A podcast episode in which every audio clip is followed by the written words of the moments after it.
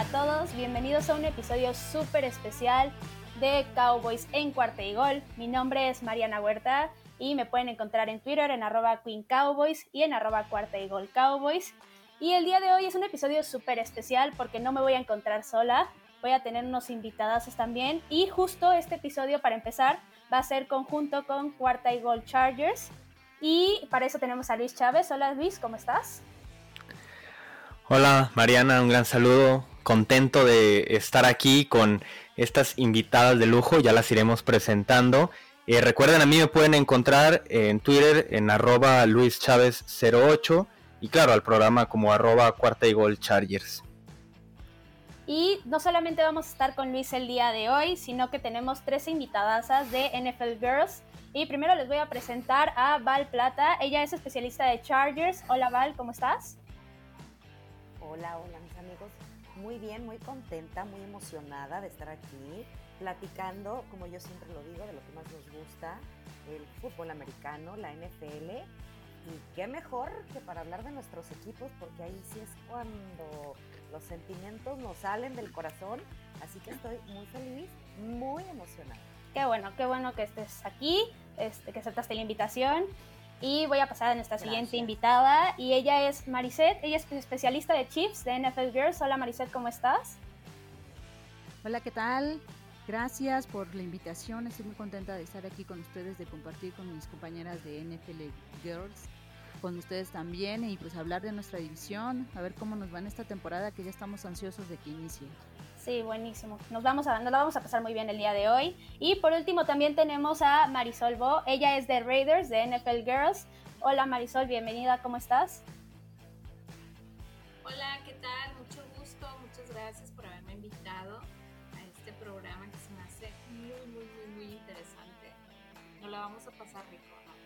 Sí, y pues vamos a darle de una vez porque tenemos mucho de qué platicar. Y primero quiero que nuestra audiencia, tanto de Chargers en cuarta y gol como de Cowboys en cuarta y gol, las conozcan a ustedes, chicas. Y voy a empezar contigo, Val, y quiero saber por qué le vas a los Chargers. Mira, mi historia con los Chargers es, la verdad es bien bonita, como mi historia con el fútbol americano.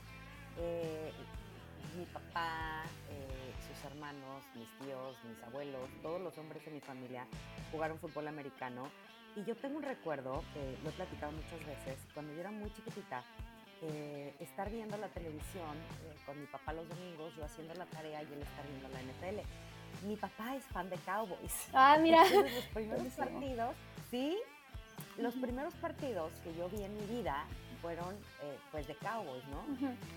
luego por cosas de la vida, mi papá se va a vivir a Tijuana y pues Diego estaba literal cruzando la calle. Sí, claro. Entonces compraba boletos para el, famoso season ticket y me llevaba. Y entonces yo me acuerdo que por ahí del 96, 97 me llevó al extinto Qualcomm. Y yo entré a ese estadio y vi las banderas. Y entonces vi salir aquel equipo del Rayo. Y dije, ah, caray, este equipo como que me está gustando, ¿no? Y tuve chance de volver a regresar y dije, este, este es mi equipo. Además de todo, bueno, mi familia eh, vive en San Diego, eh, después mi hijo nació en San Diego, entonces mi arraigo con el equipo era, pues porque me había gustado el equipo en sí, es, esas, esas banderas en el cual como el rayo que traían, era la época donde ya estaba comenzando eh, ese, esos años de gloria de los Chargers. Entonces pues dije, yo aquí me quedo y la verdad es que pues aunque se me fueron a Los Ángeles y pasando todo lo que pasó, me aquí, soy una, una Charger fan de Hueso Colorado, tengo el rayo así metido en mi corazón y pasan los años y pasan los años y mi amor por los Chargers se hace todavía más grande. No, pues qué bonita historia, la verdad. O sea, ahora sí que nació en la cancha tal cual. Y qué bueno que, o sea, que encontraste tú tu equipo, ¿no? A pesar de que la familia podría haber sido Cowboys y pudiste haber ido por ese camino que tú solita agarraste y dijiste, es que esto es lo mío, este es mi equipo, esto es lo que me gusta. Exactamente, mira, yo creo que por ahí dicen que el cupido y que te avientan la cosita, no, a mí me aventaron un rayo al Literal. ah, Agarró Zeus y, dijo, órale, un rayo. Y ahí se me quedó, ahí se me quedó el rayo. No, pues qué bueno. ¿Y tú, Luis, qué tal? ¿Qué opinas de esta historia?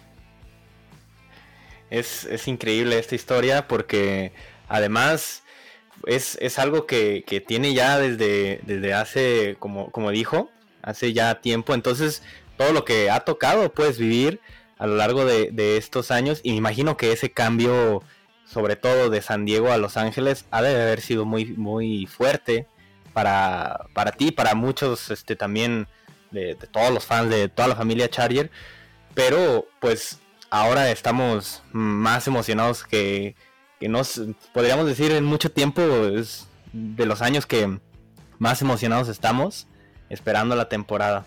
Así, Así que qué bueno, que muy, muy, muy, buena historia la verdad. Sí, la verdad. Y pues ahora ya conocimos la historia de Val y quiero conocer también tu historia, Mariset. Este, ¿por qué le vas a los Chiefs? Pues la verdad, mira, mi historia con la NFL es reciente. Yo no era fanática de la NFL hasta apenas hace unos 3, 4 años porque mi esposo es súper fan de los Titans y yo lo veía eh, ver los juegos, emocionarse y brincar y llorar y bueno, dependía de cómo terminaba el juego, su estado de ánimo.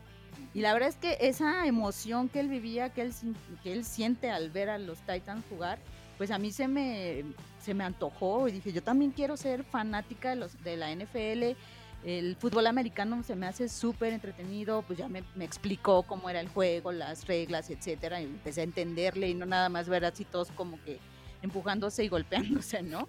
Entonces, este, dije, pues voy a escoger un equipo que no sean los patriotas, porque pues ellos siempre ganan. Y me decían, bueno, pues es que tienes que elegir, pues cuánto quieres sufrir. Quieres sufrir mucho, pues igual y hay equipos para que no que no ganan, que pierden bastante. si no quieres sufrir, pues elige a los Patriotas, ¿no? Siempre ganan.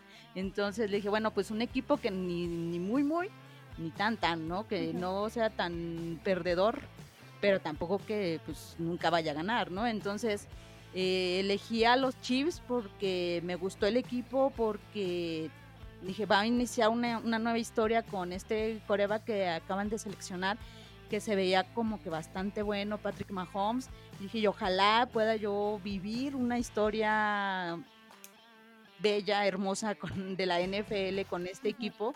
Y pues, adelante, Chiefs. Y el primer año que yo empecé a ir a los Chiefs, me llevó la super mega sorpresa que ganan el Super Bowl contra los 49ers.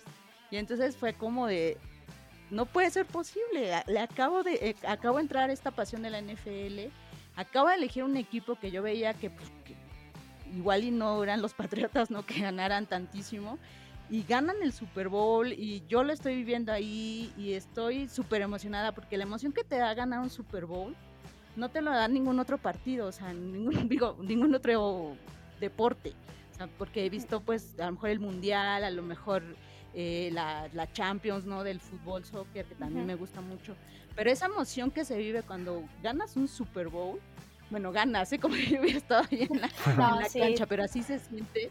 Es realmente, o sea, increíble y te llena así de, de emoción, de, de vibrar, de, de, todo. O sea, dices, ya, soy chief para toda mi vida, ya no me importa si no vuelven a ganar. Y luego el siguiente año volvemos a llegar a, a, a la final, digo, ya los Tampa Bay, pues, pues este como que ya no nos sí, dejan la... pero el hecho de que el equipo se está o sea llegando y llegando y llegando pues habla de que la están armando de que le están echando muchas ganas de que se están reforzando renovando etcétera. Y yo sí la verdad sí espero mucho ahora de mis Chiefs. Y pues aquí estamos por eso le voy a los Chiefs. Sí. no, pues la verdad es que ahora sí que la vida son decisiones y tú tomaste una buena decisión muy buena decisión. Primero al tratar de seguir el fútbol americano porque estoy de acuerdo es un deporte muy entretenido muy bonito pero también a la hora de elegir equipo, porque uno nunca sabe, ¿no? Un equipo puede ser muy bueno una temporada y al final eh, la siguiente que le vaya muy mal y tú al fin terminaste eligiendo un equipo que al parecer va a tener mucho rato siendo un equipo dominante, entonces creo que tomaste una buena decisión a la hora de irle a los Chiefs. Estoy muy y contenta de eso. Qué bueno, qué bueno que estés muy contenta. Y pues ya conocimos por qué le va Marisol a los Chiefs. Y no solamente nos, nos falta Marisol. Entonces, Marisol, ¿por qué le vas a los Raiders? Fíjate, yo empecé de súper chiquitita a, a, conocer el fútbol americano a través de que ninguno de mis hermanos realmente le gustaba. Yo nada más, ya sabes, de que le encantaba andar en todos lados y me hice porrista. Desde secundaria, casi prepa, y luego en la prepa fui capitana y todo, entonces pues a mí me tocaba dar las órdenes de cuál correr y todo eso. Entonces tenía que estar bien metida en los partidos. Y ahí fue donde empecé a conocer eh, eh, el americano como, como, como fútbol, vaya, o sea, no por un equipo. Entonces, no tenía un equipo. Me gustaba otro equipo porque era el del momento. que era el del momento, pero este, no había como que algo así que me atrapara al 100%. Cuando conozco al que ahora es mi marido y veo que, que, que trae esa locura y todo, aún así, este, pues yo lo veía y decía, no le prestaba tanta atención a- al equipo, hasta que eh, un día llegó y, y se hizo mucho escándalo unos DVD de, de especiales de, de, de no nada más en sí las jugadas, sino también la ficción. Cuando yo Ujú. toda esa locura, dije, eso es lo mío. O sea, eso me identifica totalmente. Y ahí fue donde me quedé yo con el equipo que estoy hablando hace más de eh, 15 años de eso. Entonces, este, sí, sí, me pegó fuerte. Ya ves que los Raiders lo- somos muy Raiders o no somos Raiders. Sí, estoy de acuerdo. Sí, totalmente. Entonces, de ahí viene, de ahí viene mi gusto por este equipo. Ah, pues muy bien. Y sí estoy de acuerdo porque justo acabo de hacer un episodio yo de podcast de las rivalidades que han tenido los Cowboys y una es la de los Raiders. Y sí, justo como dices, es una afición muy loca, muy apasionada. Este, es un equipo en general que es- se nota, se nota la emoción y se nota la pasión que le ponen en la cancha. Entonces sí respeto mucho esa afición y pues qué bueno que al final, a pesar de que al principio te llamaba la atención el equipo de moda, pues terminaste encontrando realmente a dónde perteneces, vaya. O sea, suena muy romántico, pero creo que Sí. al final fue así, ¿no? Sí, suena, suena muy, muy romántico, pero en al- de alguna manera tenía que encajar, ¿no? O sea, tenía que, que- que encontrar. Y qué mejor, ahora en casa todos somos reyes. Ah, pues muy bien. Sí, no, igual me pasa en, en mi casa, ¿no? Mis hermanos, mis papás, todos somos cowboys, entonces mientras toda la familia sea un equipo, creo que es algo más sano, porque de repente ahí las rivalidades pueden ser este motivo de pelea, entonces qué bueno que no, qué bueno que en tu casa todos son Raiders. Pero bueno, vamos a pasarnos ya a lo que nos truje Chencho, digamos, al tema como tal. Y vamos a empezar primero con el off-season de todos los equipos. Y primero quiero hablar de la agencia libre, porque al final un equipo se arma en este off-season, un equipo se renueva o un equipo se refuerza. Y vamos a hablar primero de la agencia libre de los Chargers. Primero voy a empezar por Val, porque pues primero las mujeres. Y este quiero saber, Val. ¿cuáles consideras tú que son el mejor y el peor movimiento que hicieron los Chargers en esta agencia libre? Mira, eh, estaba yo tratando de buscarte un peor, pero la verdad es que este. Pues esta temporada decidí que no quiero ver lo malo, ¿no? Sino. más Claro. No quise verlo como. Hubieron movimientos que eran necesarios. Hubo uno que la verdad me dolió. Me dolió mucho, me costó asimilarlo y fue eh, Hunter Henry. Uy, sí. Porque la verdad es que cuando llegó el primer año, pues sí, era un rookie, le costó trabajo, de repente pues, se le fueron de las manos varias, varias, varios balones importantes en momentos importantes, pero tuvo un desempeño y un desarrollo muy bueno. Entonces me dolió mucho que se fuera porque hizo una muy buena mancuerna con Justin Herbert. Además de todo, él había platicado y él había dicho, oigan, pues yo quiero buscar un equipo donde tenga un buen quarterback. Y entonces se decía, bueno, pues eh, con Chargers lo tiene. Más que por temas de desempeño, evidentemente hay un problema y creo que fue un ajuste en cuanto, pues, dinero, ¿no? Sí, lo económico. Era, no era factible ponerle por segundo año consecutivo el franchise tag, porque el año anterior se lo habían puesto, y había otras prioridades que pues se tenían que hacer, ¿no? Entonces, ese movimiento a mí me costó trabajo, me dolió y bueno, creo que era algo que también, no sé si se acuerdan, pero en el partido ese espantoso que vivimos la, eh, la temporada pasada donde nos pasaron por encima unos Patriots de la Sí. manera más fea, la peor blanqueada en la historia de la franquicia. Feo. Cuando de repente ves a Hunter Henry aquí platicando con Bill Belichick y todo eso, dije, chin, Ya. se va para allá. Pero cuando Hunter Henry de repente dice, sí me quiero, o sea, yo quiero un equipo donde tenga el coreback, dije, no, se. O sea, Claro. Claro. salir, no se va a ir. Y bueno, bueno, pues sí terminó ahí. La verdad es que me dolió. Le deseo que le vaya súper bien. Le deseo que creo que tiene mucho todavía potencial. Es un extraordinario jugador. Pero bueno, eso fue lo que a mí no me gustó. Y algo muy bueno, pero muy, muy, muy, muy bueno a mi forma de ver, es anticipadísimo, muy cantado, lo habían dicho, es prioridad. Eh, la llegada de Corey Linsley, la verdad, fue como una de las estrellitas. Creo que dentro de una serie de movimientos que hicieron los Chargers, que lo hicieron extraordinariamente bien, me encantó que trajeran a Corey Linsley porque es un factor clave que necesitaba. Justin Herbert para, pues para poder desarrollar en este su segundo año, donde pues donde vienen retos bien fuertes y bien importantes, ¿no? Sí. Entonces, esos dos son los movimientos que a mí más me... El que más me entristeció y el que más alegría me dio durante, durante agencia. Fíjate, eh, sí, las grandes, las grandes mentes piensan igual. Yo también, esos, esos fueron los dos movimientos que, que había pensado, pero por eso mismo eh, pensé otros dos para, para traerlos, ¿no? Como a la conversación. En cuanto al peor movimiento, claro, Hunter Henry, el que no se pudiera renovar, el dinero que se pidiera mucho, ¿no? Y pues tra- trajeron a Jared Cook, que literal cobró la mitad por, por el contrato del año.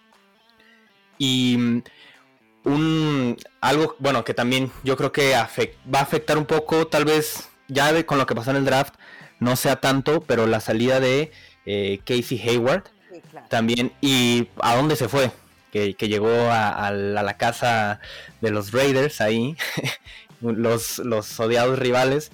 Pero creo que ya con lo que pasó en el draft y también eh, trayendo a Sant Samuel y los demás corners, que todavía, que ahorita voy a hablar del otro corner, creo que se puede solventar. Y eso es justamente otro de eh, un movimiento que a mí me gustó mucho en este off-season y que era necesario fue renovar a Michael Davis. Sí, Creo que sí, eso, eso fue vital para poder tener las bases de la defensiva y tener a un maestro para Sant Samuel ahora y un jugador que estuvo en casi la mayoría de los snaps de la defensiva. Obviamente Corey Linsley emociona mucho al ser uno de los dos, tres mejores centros de la NFL, si no es que el mejor. Pero creo que la, la renovación de Michael Davis es bastante importante para el equipo. La verdad que fue como la prioridad, ¿no? Y, y que quizá por eso pues pasó Hunter Henry a un segundo lugar. Definitivamente Mike Davis tenía que estar. Claro, Ujú, sí. No había Y a otra. ver, sí, tú, ah, vamos ahora a co- con Mariset. Tú, Mariset, ¿cuál piensas que fue el mejor y el peor movimiento de, de este off-season? Pues eh, sabemos, ¿no? Nos quedó muy clarísimo en este Super Bowl que, que los Chiefs necesitaban una línea ofensiva que habían perdido completamente para, para jugar contra Tampa Bay. Entonces, pues desde esa perspectiva, eh, a mí yo creo la mejor, la mejor adquisición que tuvimos con Agencia Libre fue Orlando Brown. Claro. que fue una negociación ahí, tanto dar nuestra primera ronda de- del draft, eh, pero traernos a, a Brown para mí fue excelente, es joven, tiene 23 años, es Pro Bowl, eh, tiene futuro, no hay lesiones, es yo creo que la mejor adquisición que pudimos este, traer en agencia libre para defender a Patrick Mahomes. Y la que no me gustó para nada fue eh, Kyle Long, que en su momento, pues bueno, decíamos, necesitábamos reforzar la línea ofensiva y Kyle, pues este, trae la experiencia, pero lo trajimos del retiro eh, está muy lesionado y de hecho ahorita ya en los entrenamientos se lastimó nuevamente, se tuvo que salir y, están esperando que ojalá y esté listo para cuando empiece la temporada. A lo mejor ahí lo que querían aprovechar era la experiencia de Kyle, pero pues si no van a entrenar, pues cómo no, cómo nos va a pasar el conocimiento. Digo, afortunadamente no nos salió tan caro, porque este, creo que nada más es un millón por un año, pero pues aún así yo creo que pues a lo mejor habría otras, otras opciones y bueno, pues la línea ofensiva en general pues ya está reforzada y esperemos que eso sea suficiente para proteger a, Patrick Mahomes. Sí. De estas defensivas que están también tremendas para esta temporada. Sí, sí, sí. Sí, era lo que se necesitaba. Creo que a todo el mundo le quedó claro. Toda la NFL, o sea, ahora sí que lo vio y fue evidente, ¿no? Entonces sí entiendo la parte de la línea ofensiva. Y ahora sí que lo de Orlando Brown, creo que todo el mundo lo aplaudió, ¿no? Creo que fue un muy buen movimiento. Claro. Y pues esperemos que el no, no les resulte tan mal. Esperemos que sí haya sido una buena decisión y que al final sí ayude, ¿no? Que para eso fue para lo que lo, lo trajeron, ¿no? Y pues vamos a pasarnos a los Raiders. Marisol, ¿tú cuál crees que fue el mejor y el peor movimiento de esta agencia libre? Mira, eh, ya analizando todo y ahorita veo así Yo creo que el movimiento más importante de ya para acá, que nos hacía tanta, pero tanta, tanta falta, fue el coordinador defensivo James Bradley. Uh la verdad, a nosotros era como que enorme este, elefante rosa en la habitación que, era más que evidente, ¿no? Y otro que, que para mí por lo que veo, por lo que ha empatizado con el, con el equipo, por cómo está entrenando dentro y fuera, todo lo que está haciendo ahorita, que no juega ni un solo partido, pero Yannick Mikawa, que viene de Ravens, para mí también se me hace algo súper, súper buen punto que lo hayan realizado. Y como mal movimiento, bueno, y aparte voy a mencionar otro que, que, que encaja con, con todo lo que que es John Brown de Bills, que es buenísimo, va a venir a, cubrir una ausencia que, más que mal movimiento me duele, me duelen estas dos ausencias, que es de Nelson Ágolo, porque aparte se fue a Patriotas. Sí, claro. O sea, ahí es donde te dan, ya saben, sientes que la, daga entra y la giran, ¿no? Sí. y luego se nos va Rodney Hudson, Arizona no tengo tanto problema con Arizona, pero pues era el mejor centro de la liga. Pero hasta cierto punto se entiende, o sea, están buscando un poquito, ver un poquito más hacia el futuro, están un poquito viendo más de que, pues Hudson, aunque fuera el mejor de la liga, era muy pesado y, lo que veo con todos estos movimientos que están haciendo es que quieren correr más, quieren moverse más al respecto, entonces eh, eh, lo que hicieron para el draft y todo eso, me pareció muy buena decisión. o sea, es feo porque pues, te duele, que tenías cariño al gordito y todo, pero no, no, no. Con lo que viene, pues está, está muy bien cimentado el por qué se realizó. Claro. Adelante, Luis. Que, sí, que justo eso, vamos, vamos para allá y me gustaría empezar con, contigo, Marisol, que hablaste un poco. Pausa, pausa. Ah, sí es cierto, sí es cierto, perdón. Me, faltaste. Lo, había olvidado. Mariana, ¿cuál es, perdón, perdón, cuál es el movimiento que más te gustó en la agencia libre? Pues. ¿Y cuál fue el peor? Sí, primero creo que soy un poco como Val, ¿no? Trato siempre de enfocarme en lo bueno, pero sí encontré cosas malas. Pero bueno, primero hablando de lo mejor, Creo que si habláramos en general de la agencia libre en todas las contrataciones, pues sí la respuesta sería la de renovación de Dak Prescott. Creo que es la respuesta obvia. Es el jugador más importante de la ofensiva, muy probablemente del equipo en cuestión no solamente de el juego, sino del liderazgo. Entonces creo que ese fue un buen movimiento. Pero enfocándonos más en la parte de los refuerzos y las personas que llegaron al equipo, yo me voy por el safety de Amante Casey. Creo que era una posición que necesitaba mucha ayuda en los Cowboys. O sea, era evidente. Llevábamos mil años sin traer a alguien que realmente fuera dominante en esa posición y creo que él va a ayudar muchísimo junto con Donovan Wilson y también va a ayudar bastante en los intercambios de balón, que los Cowboys los últimos años o prácticamente todo lo que ha sido los del 2000 para acá, no han tenido un jugador que ayude en esa parte y que realmente tenga intercepciones y demás. Entonces creo que esos son mis dos movimientos favoritos.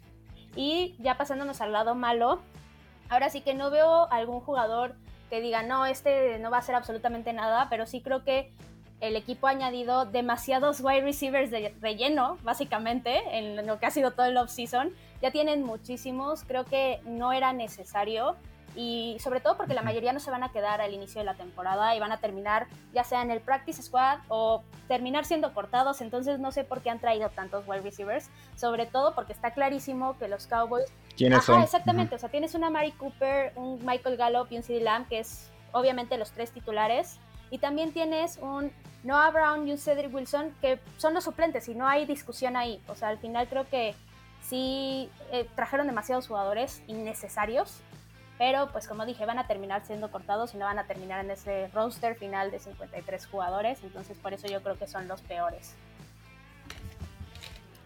Claro, sí, como, como comentas, está muy claro cuál es el tridente ofensivo ahí aéreo, ¿no? Por parte de Dallas, con esos tres grandes nombres de receptores. Y pues ahora sí, vamos ya a, lo, a lo, lo siguiente. Em, yo les quería preguntar qué tal les pareció el draft de cada uno de esos equipos. Vamos empezando ahora eh, con Marisol. ¿Qué tal te pareció el draft de, los Raiders? ¿Qué te gustó y qué no te gustó? Fíjate que este draft, este draft, este, al inicio, de hecho con, la, con el primer movimiento nos dejaron en shock. Como que... A todos. sí. Primero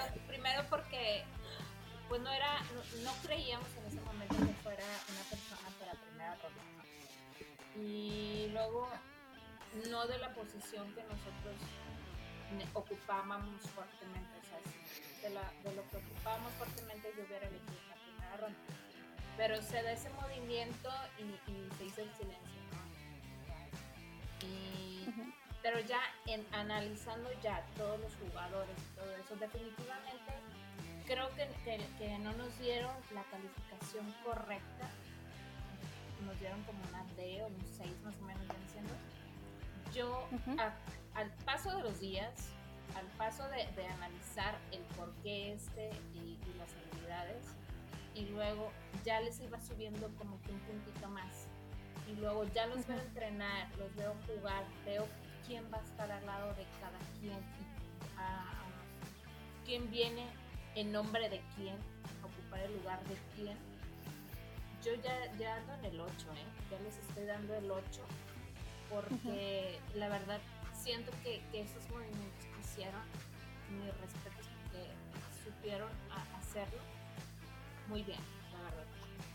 Digo, ah, diferencia de otras draft atrás, que la verdad, no, no, no quiero ni hablar de eso, pero este siento que, que, que muy promedio, promedio sí. hicieron los movimientos, no como al principio que, se hablaba del pésimo, pésimo draft y demás. Pues, creo que ellos vieron algo que nosotros no estábamos viendo en ese momento. Ok, sí. Claro. Y sí, sí, la verdad es que sí fue algo que nos sorprendió a todos, ese primer pick, pero creo que con el segundo pick se compensó bastante. Segundo y tercero, para sí. mí. Sí. O sea, pudieron, pudieron haberlos intercambiado incluso y no hubiera pasado nada. Entonces, creo que, claro. creo, creo, que fue más como estrategia, para serte sincero, porque vi a muchas personas, incluyendo Maricel que está por aquí, eh, decepcionarse porque eh, lo, lo, querían. O sea, querían, querían a Alex Levy.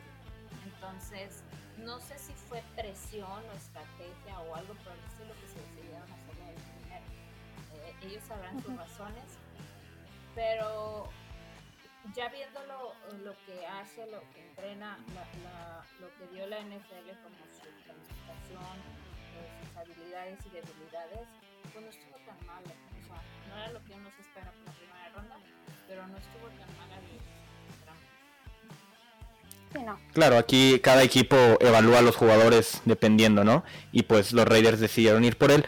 Y pues bueno, ahora eh, Mariset me gustaría que, hablaras un poco de lo que te haya gustado de, este draft que acaba de suceder. Bueno, ya hace algunos meses, pero Pero ¿cómo te quedó el ojo? Me pareció bastante bien nuestro draft. Digo, ya éramos eh, los picks de los últimos, ¿no? Dada nuestra, nuestra posición. Pero a mí me gustó mucho, por ejemplo, la adquisición de Nick Bolton y de Creed Humphrey, que es un centro de, de Oklahoma. Digo, son muy buenas universidades de donde vienen, traen, pues, están muy bien fogueados A mí me hubiera gustado, por ejemplo, en la línea ofensiva, es este muchacho que se llama Quinn Meissner, que se lo llevaron los Broncos, que tú lo veías, ¿no? Que arrancaba árboles y se entrenaba así en el frío, en el hielo. se veía impresionante. Pero en general yo creo que no estuvo tan mal nuestro draft. Eh, digo, tampoco es como que tengamos todo asegurado, ¿no? Las primeras rondas, pues como que siempre esperas o los primeros picks que sean los mejores jugadores y ya en las últimas rondas pues ya agarras así como que pues, lo mejor que queda, pero pues no siempre es como que asegurado que los primeros son mejores y los últimos no lo son. Entonces yo, yo creo que estamos bien. Tenemos por ejemplo a Noah Gray, que es un tight end que pareciera que es el clon de Travis Kelsey y yo espero que sí le aprenda mucho a Travis y tengamos otro tight end de la misma calidad y del mismo nivel que Travis Kelsey en general yo estoy satisfecha con el draft de los Chiefs. Quizá a lo mejor podríamos haber seleccionado a, algunos otros jugadores que estuvieran mejor rankeados, pero pues, pues ya fue lo que nos tocó. Claro, sí, yo creo que... Posición, ¿no? en, el que estábamos. Sí, yo creo que los Chiefs, de todas formas, como dices, estabas en esa posición es por algo, creo que no tenían mucho que mejorar, creo que más bien se tenían que enfocar en qué jugadores traer para terminar este encajar en esas piezas que tal vez tenían alguna debilidad, pero al final eran, son un equipo muy completo. Y pues creo que el draft este, fue un buen draft, concuerdo contigo. Y vamos a pasarnos ahora con ustedes, chicos Chargers. Quiero saber, primero Val, ¿qué opinas tú de, del draft? Mira, a mí me gustó.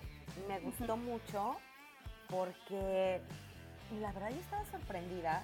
Yo pensé que Slater no nos llegaba que no íbamos a llegar. no parecía. Y de repente, pues nos llega y creo que a todos los fans nos emocionó ese movimiento, porque sabemos que era una pieza, como repito, eh, estaba muy cantado y ya lo habían dicho cuáles eran las prioridades, ¿no? Eh, inmediatamente yo pensé, a ver, si el año anterior Justin Herbert fue el primer, el quarterback número uno bajo la presión, qué es lo que va a pasar esta temporada, que ahora sí va a tener, el, está todo en papel escrito para que, y todo funcionando en el papel para que pueda realmente poderse desarrollar este su segundo año, ¿no? Eh, también me encantó la llegada de Asante Samuel, sobre todo por lo que decía Luis hace un rato, eh, la salida de Casey Hayward pues sí nos dejó ahí un hoyo. Se decía mucho que sus lesiones y que si la campaña anterior pero yo creo que no puedes juzgarlo eh, nada más por el año inmediato, ¿no? Eh, creo que llegó en, ese jugador fue también una extraordinaria adquisición y sobre todo haciendo como un análisis al final de agencia libre y de draft, yo veo que se está tratando de lograr ese balance que era tan necesario entre la ofensiva y la defensa, porque no le puedes recargar a la, a la ofensiva digo, si con todas las broncas que tuvimos eh, sacamos los partidos y eran partidos con muchos repuntos y los perdíamos por tres, por nada, eh, la verdad es que creo que sí se estuvo logrando y se logró empezar a tener ese balance que es tan necesario eh, durante la campaña para que no se lo recargues todo a la ofensiva y tengas una defensa pueda sacar adelante el partido dándole eh, ese, descanso que a veces necesita, ¿no? La ofensiva.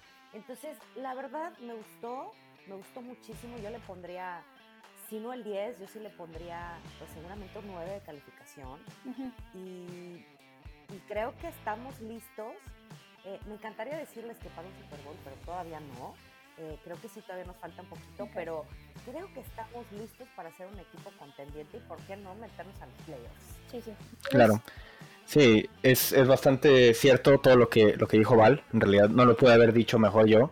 Em, simplemente para agregar un poco, bueno, si esos dos primeros picks fueron, creo que em, no pudieron haber sido más perfectos de, en lo que necesitaba el equipo y lo que había en el draft. Creo que fue lo mejor que pudo haber pasado. Solamente en la tercera ronda, aquí es donde hubo dos picks que mm, al principio pudieron parecer eh, rich, o sea, que el equipo fue antes de tiempo por ellos, pero creo que Josh Palmer y Trey McKitty fueron, van a ser lo que busca el equipo para el futuro. Están previendo desde ahorita para buscar tener ya una ofensiva bien armada en los dos o tres años que siguen, porque ya de Cook, como dijimos, es para un año nada más. Entonces, creo que, creo que el equipo está bastante, bastante bien armado y, están, pues sí, armándose para el futuro también. Hicieron las dos cosas en el mismo draft y eso me gustó bastante, la verdad. Entonces creo que fue un muy buen draft, me gustó mucho, inclusive yo diría que de los mejores tres o cinco de toda la liga. Em, pero bueno, eso, es lo que yo pienso. Sí, la verdad, es, que, sí, creo que sí fue, bastante bueno. Tomaron muy buenas decisiones y al final se aprovecharon de que equipos dejaran pasar jugadores y me incluyo aquí porque voy a empezar a hablar del draft de los Cowboys. Sí, exacto. Y justo, o sea, los Cowboys, ¿qué fue lo que hicieron? Sí, se enfocaron en posiciones que obviamente sí necesitaban cubrir porque la defensiva, pues al final, no es un secreto para nadie. Todo el mundo sabe que fue malísima el año anterior. Y sí, ok, tomaste jugadores que sí necesitabas en posición, pero creo que el equipo en momentos sí se estuvo adelantando a algunos jugadores, como con Kelvin Joseph, que justo lo tomaron, o una Sean Wright igual, que son de la misma posición, que justo lo tomaron cuando habían otros jugadores mejores disponibles. Y aquí el ejemplo, a Santi Samuel, ¿no? Que al final este, estaba ahí y no lo tomaste y creo que, quién sabe, al final nunca vas a saber qué hubiera pasado si hubieras tomado a este jugador o al otro, pero yo en lo personal sí me hubiera ido por una Santi Samuel, pero pues al final no se pudo, ni modo. Y siguiendo con el draft de los Cowboys, creo que al final sí lo que pasó con Patrick Surtain y al final con Trevon Murray fue algo que cambió las decisiones del equipo. Yo creo que eran jugadores que sí estaban buscando seleccionar, al final se terminaron yendo justo un picantes ambos, entonces creo que ahí fue donde los Cowboys tuvieron que moverse, pero aún así sí hay jugadores que me gustaron como, el, como Micah Parsons o como Jabril Cox. Jabril Cox creo que fue un robo, creo que son muy buenos linebackers, tienen muy buen potencial, la verdad y creo que al final van a dar un gran plus a esa defensiva. Entonces ahí sí no me quejo. Igual con un receptor. Yo sé que me quejé mucho de los receptores en agencia libre, pero aquí sí creo que el que agarraron en el draft, que es Simi Fioco, creo que es un gran jugador porque es alguien tipo Cole Beasley, que es muy escurridizo y que puede correrte las rutas rapidísimo y de manera impecable, pero es un jugador más alto, más corpulento, que te puede ayudar mucho más a la hora de enfrentarte a un corner que tiene mucha más experiencia y demás. Entonces creo que ahí sí me gusta mucho lo que hicieron los Cowboys con esos tres jugadores sobre todo. Y pues si tuviera que darles yo una calificación, yo al final les di la calificación de B menos. Creo que no se merecen más, pero tampoco creo que se merezcan menos. Creo que al final sí cubrieron sus necesidades, no con los jugadores que a mí me hubiera gustado, me hubiera encantado, pero creo que lo hicieron decente. Digamos decente lo voy a dejar ahí porque claro. bien no creo, o sea, sí súper bien no creo que haya sido el draft y tampoco de los mejores, como el de los Chargers en este caso, por ejemplo. No, y se enfocaron mucho en lo que necesitaba, ¿no? Dallas, que era la defensiva, era pues la máxima prioridad. La verdad es que, y pues al final, tal vez como dices, no fueron los jugadores que tú hubieras eh, querido, pero al final pues sí se enfocaron en la defensiva, ¿no? Sí, claro, sí, entonces sí creo que al final, ok, en posiciones sí cubrieron y ya añadieron mucha más profundidad que creo que se necesitaba mucho en esa defensiva. Y pues bueno, hasta aquí queda este, esta primera parte de este especial que pudimos grabar junto a las chicas de NFL Girls y junto a Mariana Huerta de Cuarta y Gol Cowboys. Vamos a dividir en partes este, esta entrevista que tuvimos, esta plática que tuvimos, porque en realidad tocamos muchos temas y creo que es mejor poder escuchar en partes esto para que lo puedan digerir de mejor forma, así que estén pendientes de lo que podremos escuchar en la próxima semana. Hasta aquí les agradezco mucho que nos hayan escuchado.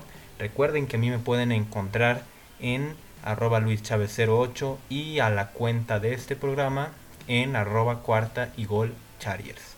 No olviden tampoco seguir a las redes sociales de cuarta y gol de NFL en general para que ahí se puedan enterar de todas las noticias que hay alrededor de la liga, así como al canal de YouTube también para que puedan ahí seguir los videos y todo el contenido que se puede estar generando. Y recuerden, porque los Chargers no terminan y nosotros tampoco. Cuarta y gol.